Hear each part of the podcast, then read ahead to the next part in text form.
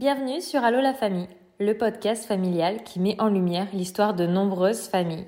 Toute famille a son histoire et chaque vendredi nous t'en présenterons une. Car la maternité, ce n'est pas toujours un long fleuve tranquille. Elle regorge de surprises et d'épreuves.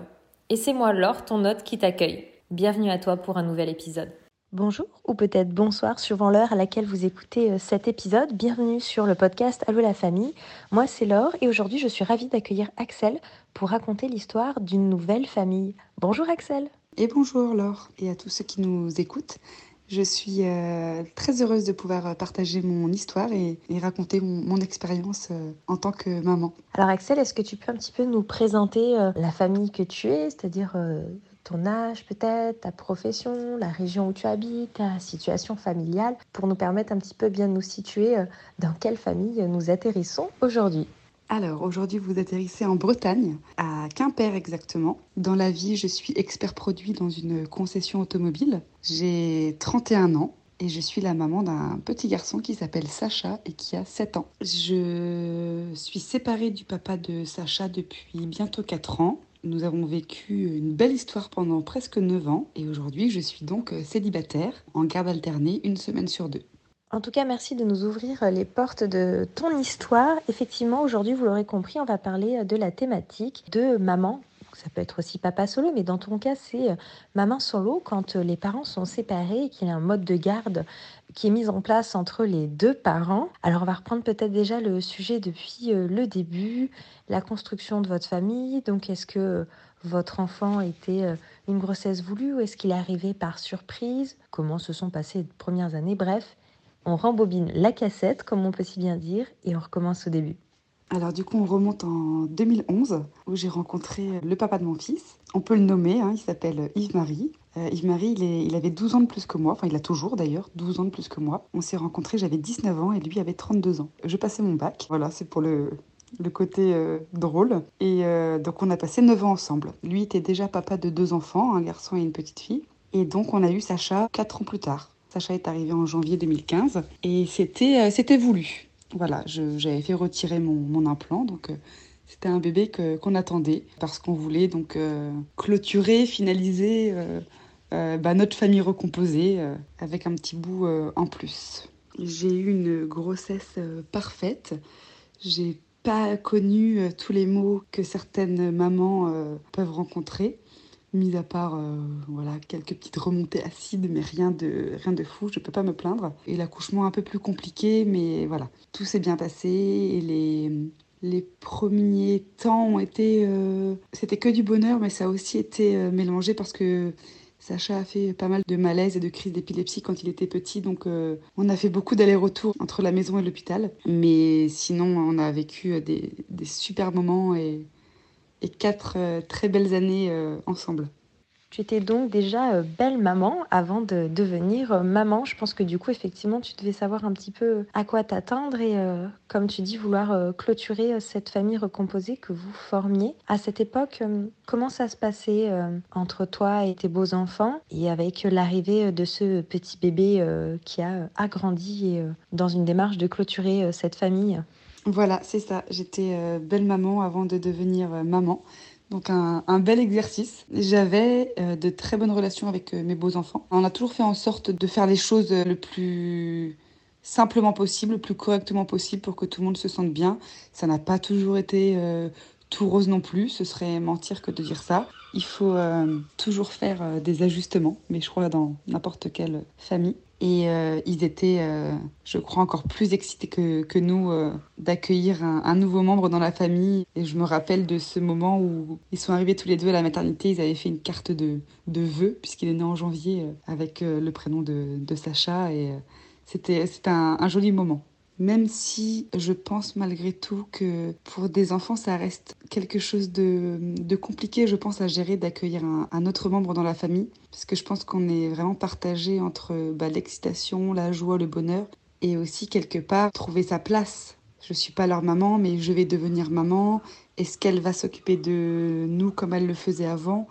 Je pense que pour eux, malgré tout, ça a dû aussi être un gros changement, même s'ils l'ont pas forcément exprimé. Je pense que voilà, c'était pas forcément évident non plus. Je pense que de manière assez générale, lorsque euh, la famille s'agrandit, quel que soit le schéma familial, il faut de toute façon retrouver l'équilibre et la place pour chacun. Donc je pense que c'est une étape pour tout le monde, mais effectivement, euh, cette question de ça va être son bébé à elle, euh, elle va devenir maman pour la première fois, est-ce que ça va changer quelque chose? Je pense que c'est totalement effectivement légitime. Alors, suite à la naissance de votre petit bébé, quatre années se sont écoulées avant que chacun prenne son chemin. Comment est-ce que ça fonctionne dans la tête d'une femme? Alors, je ne sais pas qui été décisionnaire et je ne suis pas sûre que tu aies forcément envie d'aborder euh, le schéma de votre séparation, mais peut-être de manière générale, est-ce que euh, les choses ont été faites, vous êtes resté en bon terme et de façon le plus simple possible pour votre fils? Comment s'est construit cette séparation autour de votre enfant surtout Et comment toi, en tant que femme, tu as vécu ce fait de, du coup, te retrouver dans la position de ne plus avoir ton enfant jour et nuit en continu? Eh bien, on peut dire que c'était d'un commun accord, même si forcément il y a eu euh, un de nous deux qui a, comment dirais-je, euh, lancé la chose en posant la question euh, par message, en demandant est-ce qu'on a toujours envie, est-ce qu'on est toujours aussi amoureux, etc. Et puis, puis on décide de se relaisser une chance et finalement on va euh, deux mois plus tard admettre qu'on euh, on n'est plus amoureux l'un de l'autre et donc on va choisir de, de, se séparer. Donc les choses vont pas aller aussi vite que ce qu'on espère puisqu'il faut vendre l'appartement, il faut voilà retrouver un logement et donc on va faire un an de colocation. Donc c'était pas les plus joyeuses. Ça a été très compliqué. Mais on a malgré tout euh, décidé de commencer la garde alternée sous le même toit. On a commencé par les week-ends. Donc euh, un week-end sur deux, chacun s'occupait de l'enfant. Et le week-end suivant, c'était l'autre parent. Et ce qui fait que quand euh, je suis partie et quand j'ai trouvé mon logement, eh bien Sacha, finalement, il était immergé en fait dans ce nouveau système de garde. On n'a pas du tout ressenti, et d'ailleurs actuellement toujours pas, que ça l'avait perturbé. Et moi, comment je l'ai vécu? Bah, la première semaine, euh, forcément, on se retrouve euh, seul. on passe de, de 4-5 à, à 1. Donc ça fait bizarre. Et puis finalement, j'ai juste compris que je pouvais du coup bah, prendre du temps pour moi. J'avais une semaine sur deux pour moi, pour faire ce que je voulais, ce que j'avais envie, manger à l'heure que je souhaitais. Et ça s'est fait finalement assez euh, naturellement, même si quand on fait un enfant, on ne se dit pas qu'on va le voir une semaine sur deux mais je ne je n'ai jamais culpabilisé. Je fais confiance à son papa. Je sais qu'il est bien quand il va là-bas. Donc je pourrais pas lui transmettre de la peur ou de l'angoisse parce que je suis complètement rassurée, zen, sereine. Ou à l'inverse, euh, ce serait pas le cas. Je, je ne serais certainement pas comme ça si je savais que ça se passait mal là-bas. Au final, donc dans ton cas, c'est le schéma le plus beau, si je puis dire, même si je crois pas qu'il y ait vraiment de beaux schémas euh, parfaits, mais en tout cas, c'est le plus simple pour l'enfant et peut-être pour vous. Ah, du coup, il avait 4 ans. Est-ce que vous avez mis des mots pour expliquer à votre loulou un petit peu votre décision ou est-ce que les choses se sont faites euh, naturellement et qu'en fait, bah, il a pris, comme tu dis, il, il s'est habitué à la, garde alternée très vite, mais euh, c'était naturel. Mais est-ce que les choses ont été verbalisées ou est-ce que du coup, vous n'avez pas verbalisé et en fait, il a intégré ça petit à petit euh, tout seul?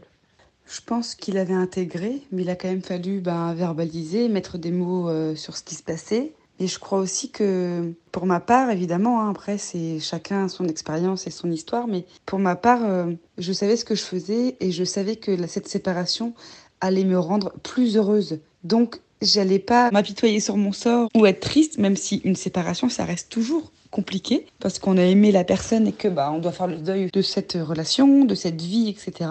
Mais un jour, il m'a dit ah c'est triste, papa et toi vous êtes plus amoureux.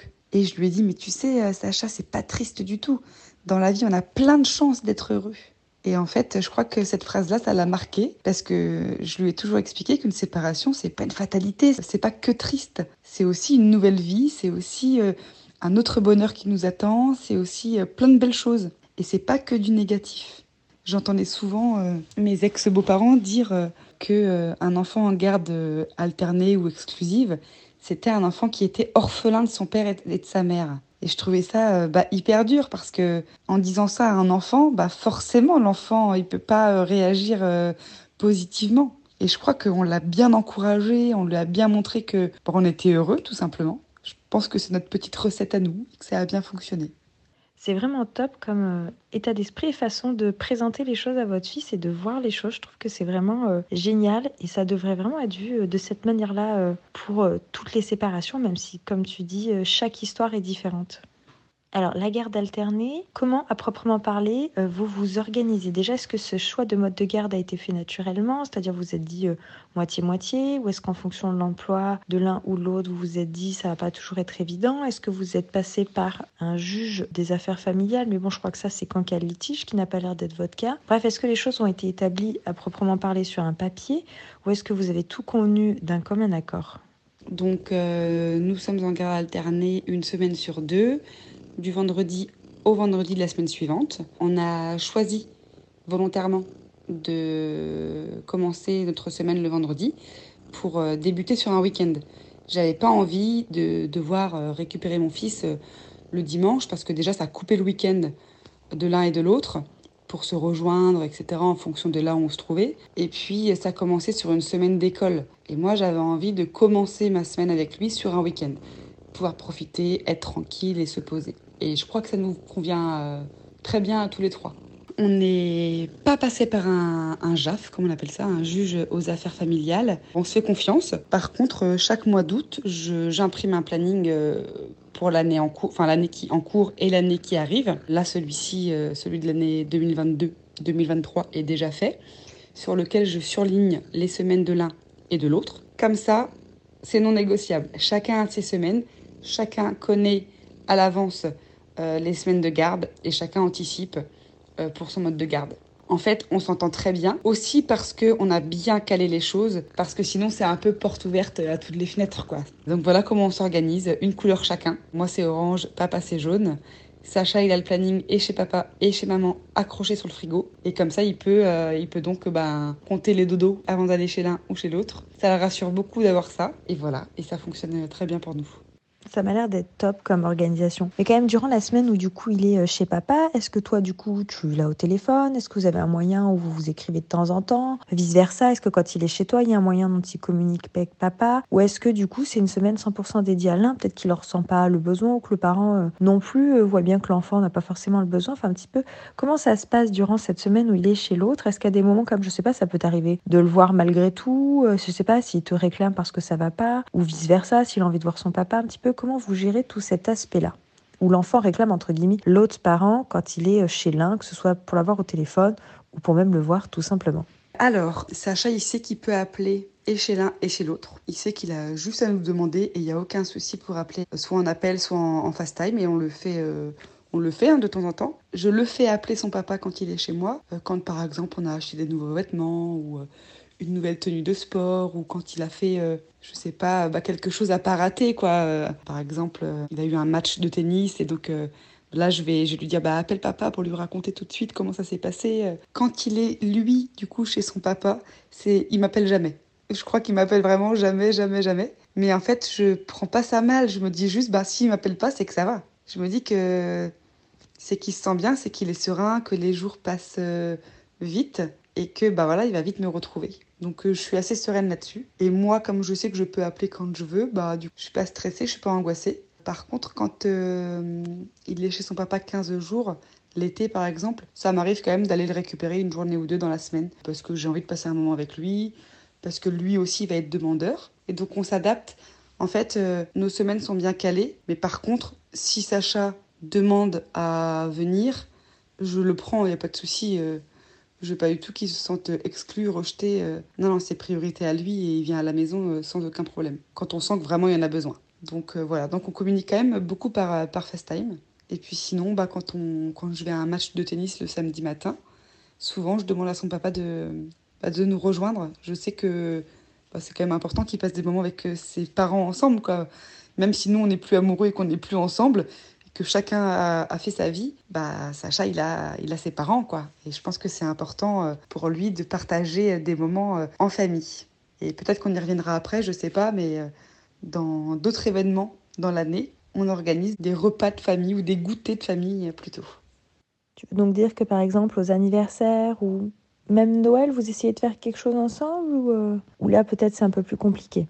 Alors, à l'anniversaire de Sacha, euh, j'invite toujours son papa. Et on a fait le quatrième anniversaire ensemble, avec ma famille, euh, pas de souci. Chacun met euh, ses rancœurs ou pas de côté, mais c'est le papa de mon fils. Je veux qu'il soit là pour son anniversaire. Et à Noël, on fait pas de repas ensemble quand même, hein, pas non plus jusque-là. Par contre, une fois que tout le monde a fêté Noël, le 26, 27, généralement, on fait un goûter ensemble. Et il y a deux ans, on a fait un goûter donc et avec son papa et avec ses enfants, donc avec les frères et sœurs de Sacha et moi euh, à la maison chez moi.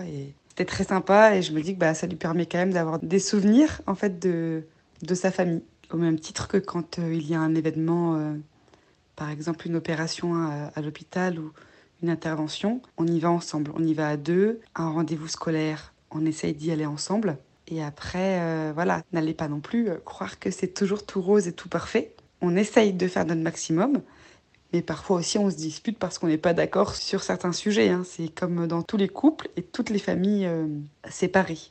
Il y a aussi des moments où on n'est pas d'accord. Mais de manière générale, voilà, on a une, quand même une très bonne entente. Oui, j'imagine bien que rien n'est euh, jamais euh, parfait de toute façon, hein, que ce soit lorsque les parents sont séparés ou déjà même quand ils sont ensemble. Alors séparés, ça doit pas forcément être plus simple. En tout cas, ma foi, je suis époustouflée de cette façon dont vous faites pour votre fils, etc. C'est vraiment assez incroyable et assez peu commun.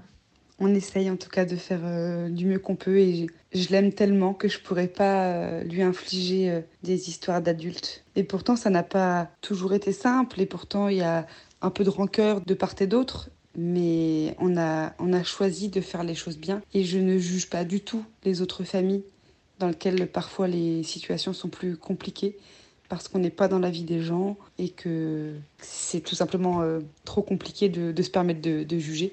Je raconte juste mon expérience et notre façon à nous de voir les choses. Exactement, chaque histoire est différente.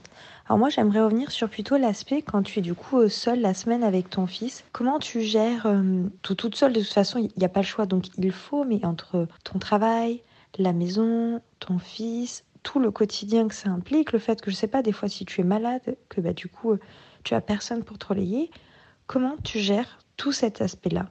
Ah bah écoute, euh, tomber malade, je crois que c'est la hantise de toutes, les mamans et tous les papas solos quand on est vraiment euh, dans un sale état et qu'il faut quand même assurer, c'est compliqué. On n'a pas le choix en fait, donc euh, bah, on fait parce que parce qu'on peut pas faire autrement et que bah à 7 ans on se fait pas à manger tout seul et on peut pas tout faire tout seul. Mais il est il est extraordinaire. Je pense que les enfants ils sentent, ils s'adaptent c'est même lui qui va venir m'apporter mon petit déjeuner au lit, quoi, parce qu'il va voir que je suis pas bien. Donc, j'ai vraiment euh, beaucoup de chance. Mais sinon, on a beaucoup de, de routines en fait, beaucoup de rituels. Il sait comment ça se passe euh, dès le vendredi soir. Voilà, c'est assez rythmé. Bon, un peu comme partout, hein, euh, rien de rien d'extraordinaire, mais voilà, c'est toujours toujours un peu la même chose. Et chez son papa, on a essayé d'adapter plus ou moins la même routine. Pas sur tout, évidemment, puisque chacun fait comme il a envie, mais sur notamment le coucher, le bain juste avant, enfin la douche, le repas, etc. On essaye de d'agir de la même manière. Après, oui, c'est sport.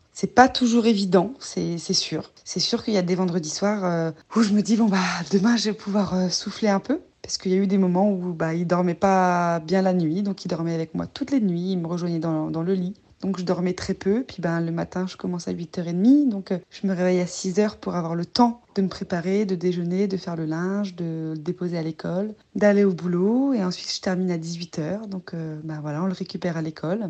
Et on va faire des courses euh, en appoint s'il y a besoin et les choses à faire. Le pique-nique non prévu ou de l'école ou de la sortie scolaire. Voilà, les rendez-vous chez l'orthophoniste, rendez-vous au médecin et voilà. Tout ce qui est rendez-vous euh, de cet ordre-là, c'est moi qui, qui, les gère, puisque son papa peut pas forcément avec son travail, ou ne prend pas forcément non plus le, temps de, de, le faire, mais voilà, c'est comme ça on compose, on fait avec parce que parce qu'on n'a pas le choix. Et euh, moi, j'ai pas de famille à proximité euh, directe, donc euh, je ne peux compter que sur moi-même, donc je fais. Oui, j'imagine bien que ça doit être la hantise. Je vois bien quand moi ici je suis vraiment malade et que c'est compliqué de tenir le coup, que j'apprécie de pouvoir avoir un relais. Alors des fois plus ou moins parce que même en étant en couple, des fois la personne est plus ou moins disponible. Mais j'allais dire en plus, oui, tu n'as même pas de proches sur qui pouvoir un petit peu te relayer, une amie, un papy, une tante ou autre. Mais aussi pour ce qui est l'aspect euh, personnel, au bout de 4 ans, peut-être que tu as euh, reconstruit une vie euh, amoureuse ou autre. Comment tu gères cet aspect-là quand tu t'es séparé du papa Si jamais tu as rencontré quelqu'un, bah pour peut-être présenter ou pas cette personne à ton enfant, comment tu gères ou comment tu as géré tout cet aspect-là? Alors au niveau euh, rencontre euh, amoureuse, c'est le néant. J'ai été hein, après son papa avec quelqu'un pendant euh, deux ans. Et puis on s'est on s'est séparés, mais c'est pas quelqu'un que j'avais fait vraiment rentrer dans ma vie. On n'habitait pas ensemble, on se voyait de temps en temps, mais j'avais pas envie, je me sentais pas prête en tout cas à intégrer mon fils dans mon histoire. Je partais du principe que je rencontrais quelqu'un pour moi, que je ne cherchais pas de père, parce que mon fils il en a déjà un et donc, je pense que j'ai peut-être bien fait pour le coup, parce que comme on s'est séparés, euh, bon bah au moins mon fils n'a pas eu trop de questions à me, à me poser. Et puis depuis, c'est pas, c'est ma priorité sans, sans trop l'être. Disons que je laisse les choses se faire, et puis quand je me sentirai prête, euh, je lui présenterai la personne et, euh, et voilà. Mais j'espère, hein, j'espère rencontrer quelqu'un avec qui revivre une, une, belle histoire. Quant à son papa, lui, il a, il a eu refait sa vie pendant trois ans avec quelqu'un. avec qui mon fils s'entend très bien et c'est le principal. Je, tant qu'il me dit qu'elle est gentille avec lui, euh, qu'elle lui lit des histoires, ben moi ça me ça me va. Juste pour rebondir, du coup, quand euh, j'étais moi belle maman, la fille de mon ex-conjoint disait que j'étais euh, la petite maman de la semaine. Et je trouvais ça trop mignon parce qu'il n'a jamais été question de remplacer le parent. personne ne peut remplacer le parent. Mais la petite maman, je trouvais que c'était joli. Ça voulait dire que je remplissais mon rôle de belle-mère et que quand maman n'était pas là, bon ben j'arrivais quand même à, prendre le relais. Voilà. Alors d'abord pour rebondir sur ce que tu me dis à la fin par rapport au papa de ton fils qui est avec quelqu'un, bah écoute franchement je trouve que c'est top comme réaction. C'est vrai que tu as déjà été belle maman donc peut-être que c'est plus simple mais c'est vrai que j'entends souvent dire qu'une maman euh, a toujours peur que la femme avec qui euh, le papa euh, recrée une relation prenne une place qui n'est pas la sienne, joue un rôle trop important. Toi ça n'a pas l'air d'être quelque chose qui te stresse, peut-être que la, la relation est bonne, en confiance et que les limites et le rôle de chacun étaient bien définis aussi. Et ça me stresse pas du tout parce que dans ces cas-là, ce serait nos peurs à nous. Mais dans la finalité, on veut quoi pour nos, pour nos enfants? On veut qu'ils se sentent bien, qu'ils soient heureux. Et à mon sens, encore une fois, et je, ne détiens peut-être pas la vérité, en tout cas, je détiens ma vérité à moi pour euh, ma vie. Et je, je crois fortement que ce qu'on veut, ce que je veux pour mon fils, c'est qu'il se sente bien et heureux. Pourquoi est-ce que je devrais en vouloir à cette femme? J'étais bien consciente en me séparant qu'il allait refaire sa vie et que peut-être moi aussi j'allais refaire ma vie. Je préfère quelqu'un qui s'investisse auprès de mon fils, qui soit gentil avec lui, que quelqu'un qui soit dans l'ignorance et qui ignore mon fils. Il n'y a rien de pire que ça. Ça, je ne pourrais pas le supporter. Pour moi, ça me paraît euh, naturel. Et puis, j'ai. Pourquoi je devrais avoir une crainte qu'elle prenne ma place? J'ai pas de doute sur ma sur mon rôle de maman, sur ma capacité à être mère et j'ai confiance en moi à ce niveau-là. Donc je mettrai pas mes peurs en fait euh, sur le tapis quoi. Vraiment là-dessus euh, non. Pour le coup, merci pour le message transmis. Je pense que les personnes qui écoutent cet épisode t'en remercieront parce qu'il va en rassurer très certainement plus d'une. Effectivement, euh, on a peut-être plus envie d'une personne pour notre enfant ou nos enfants qui prennent soin d'eux quand nous on n'est pas là auprès du papa, plutôt qu'une personne qui les ignore, qui les snob et qui pourrait rendre pas malheureux les enfants de se sentir complètement euh, mis de côté. Et ça, c'est totalement vrai. C'est vraiment peut-être la chose la plus principale et la plus importante auquel il faut penser. Toi, de ton côté, à ce jour, tu as préféré ne pas présenter euh, de personne à, ton fils? Est-ce que lui t'a peut-être questionné à ce sujet, étant donné que son papa a, rencontré quelqu'un? Savoir si euh, maman aussi, un jour, elle aurait quelqu'un d'autre? Eh bien, c'est exactement le message que je souhaitais faire passer, qu'on peut aussi réussir sa séparation que ça peut ne pas être que des conflits, que compliqués, même si je sais que ça l'est dans beaucoup de cas. Et j'espère qu'avec mon témoignage, peut-être même une famille euh, auquel ça fera écho, euh, que j'aurais pu peut-être aider, ce serait euh, super. Mais voilà, je voulais montrer un autre côté en fait de, de la séparation et de la garde. Concernant mes, mes rencontres amoureuses, donc bah, là il y en a pas, en a pas, mais Sacha me demande souvent quand est-ce que j'aurai un amoureux. il me dit aussi qu'il aimerait avoir une petite sœur. Et donc je lui explique que c'est compliqué de que je lui fasse une petite sœur. Mais voilà, il, me, questionne, il me pose des questions, mais euh, moi je lui, en fait je lui ai jamais rien caché, je lui dis les choses, j'explique les choses, et comme j'explique les choses, eh ben il a tendance à pas reposer trop de questions derrière. Voilà généralement euh, comment ça se passe. De toute façon, comme euh, je le dis si souvent et que de toute façon c'est une vérité que je n'invente pas, il n'y a rien de plus important que la communication et qui permet d'éviter un grand nombre de problèmes. Et oui, effectivement, c'est ce que j'ai te demander, euh, quel message tu voulais faire passer euh, au travers de cet épisode, même s'il est euh, assez clair. En tout cas, si tu as des mots encore, des choses que tu souhaites nous dire, n'hésite pas, c'est le moment. Donc voilà, le message que je voulais faire passer, c'était bien de montrer qu'on pouvait réussir sa, séparation du mieux possible en tout cas. Je voulais aussi dire à certaines mamans ou papas qui se retrouvent seuls du jour au lendemain après une séparation que tout est possible et que vraiment on est capable de beaucoup plus que ce qu'on peut le penser, qu'il faut aussi penser à soi, à sa vie et qu'il n'y a que nous qui pouvons euh, décider de, ce qu'on peut en faire. Que parfois c'est difficile, c'est vrai que parfois on se sent seul. Moi aussi, parfois je me sens seule. Moi aussi, parfois je suis au bout du rouleau parce que mes journées ont été intenses, parce que je suis fatiguée, parce que je vais aller me coucher, parce qu'il a été malade, que il tombe toujours malade sur mes semaines, que parfois il y a des choses que je trouve injustes. Et puis je me dis que bah il y a pire que moi.